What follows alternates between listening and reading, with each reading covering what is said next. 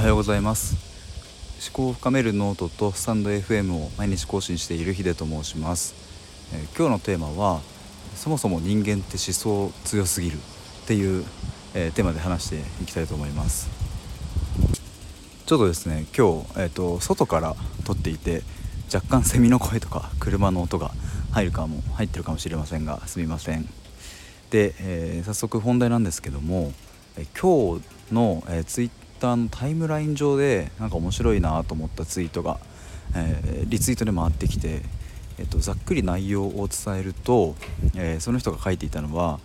えー、何かにつけて思想出すなとか思想強すぎって言ってくる人ってじゃあ一体何考えてるの？みたいな、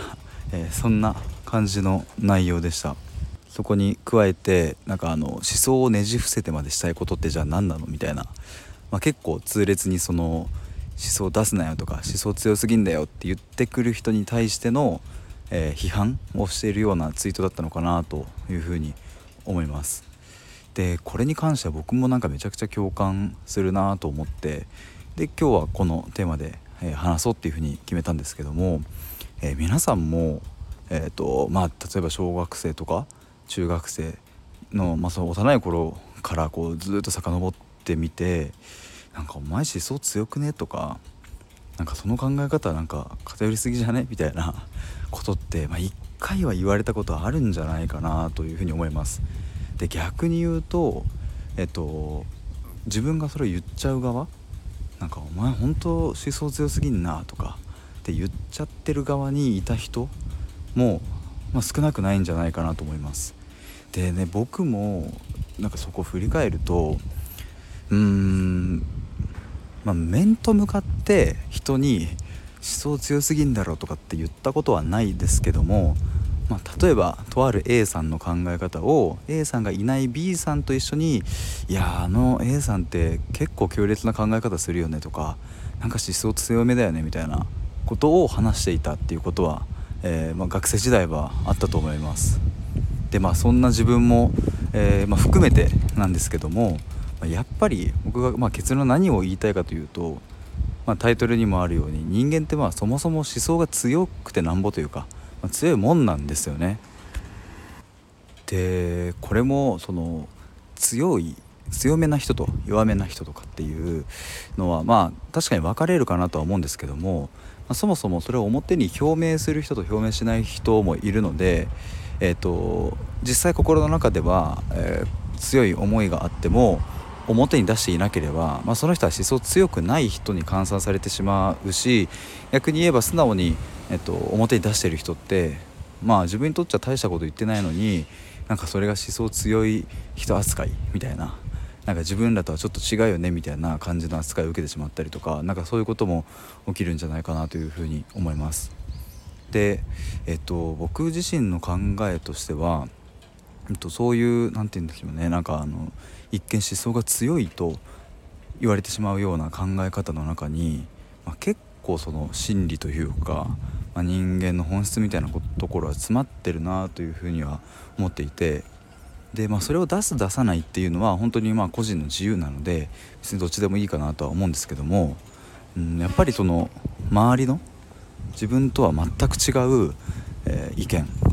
まあ、それをいわゆるまあ思想強めと呼ぶならばその意見を、まあ、頭ごなしに否定したりとか自分はそんなのもう信じないとか、まあ、そういう決めつけで、えーとま、判断しちゃうっていうのは、えー、もったいないなというふうに思います。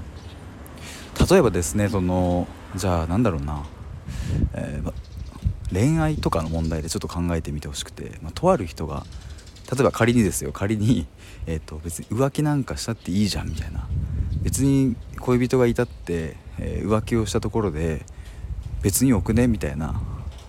あのー、まあ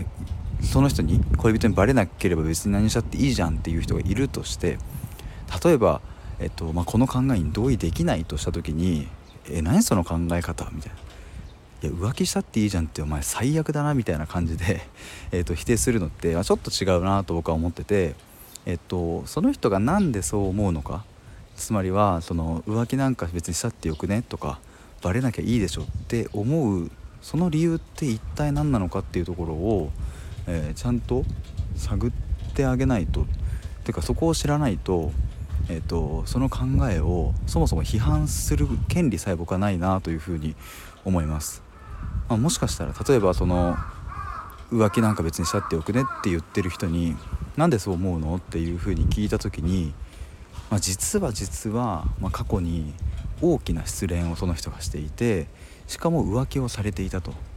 でまあなんやかんやあって、えー、別れてしまったけどもみたいな。例えばそんなエピソードがあった時に、まあ、そこから、まあ、その人はこれこれこういうふうに考えて、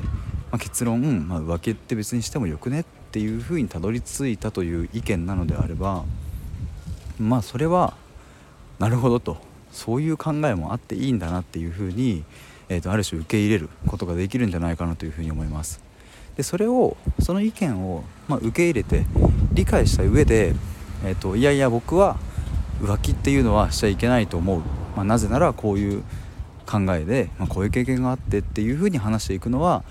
すごく議論というか対話としては、まあ、あるべき姿なんじゃないかなというふうに思います。えー、今日はとある、えー、ツイートから、まあ、こういう感じで、えー、話してみました。まあ、ぜひちょっと皆さんもこの件については、えーと、もし何か、えーと、こんな意見もあるとか、え、私は僕はこういうふうに思うみたいなことがあればぜひコメント欄に書いていただきたいなと思いますちょっとそのコメントを持ってまた次回の収録とかもしてみたいなというふうに思いますので、まあ、ぜひ、えーとお気軽にコメントいただければと思います。まということで、えー、今日は以上です。このチャンネルでは日々の出来事や気づきをもとにあらゆる角度から深掘りしていきます。是非皆さんとも一緒に考えていきたいと思いますので、えー、ぜひフォローの方もよろしくお願いします。ではまた明日。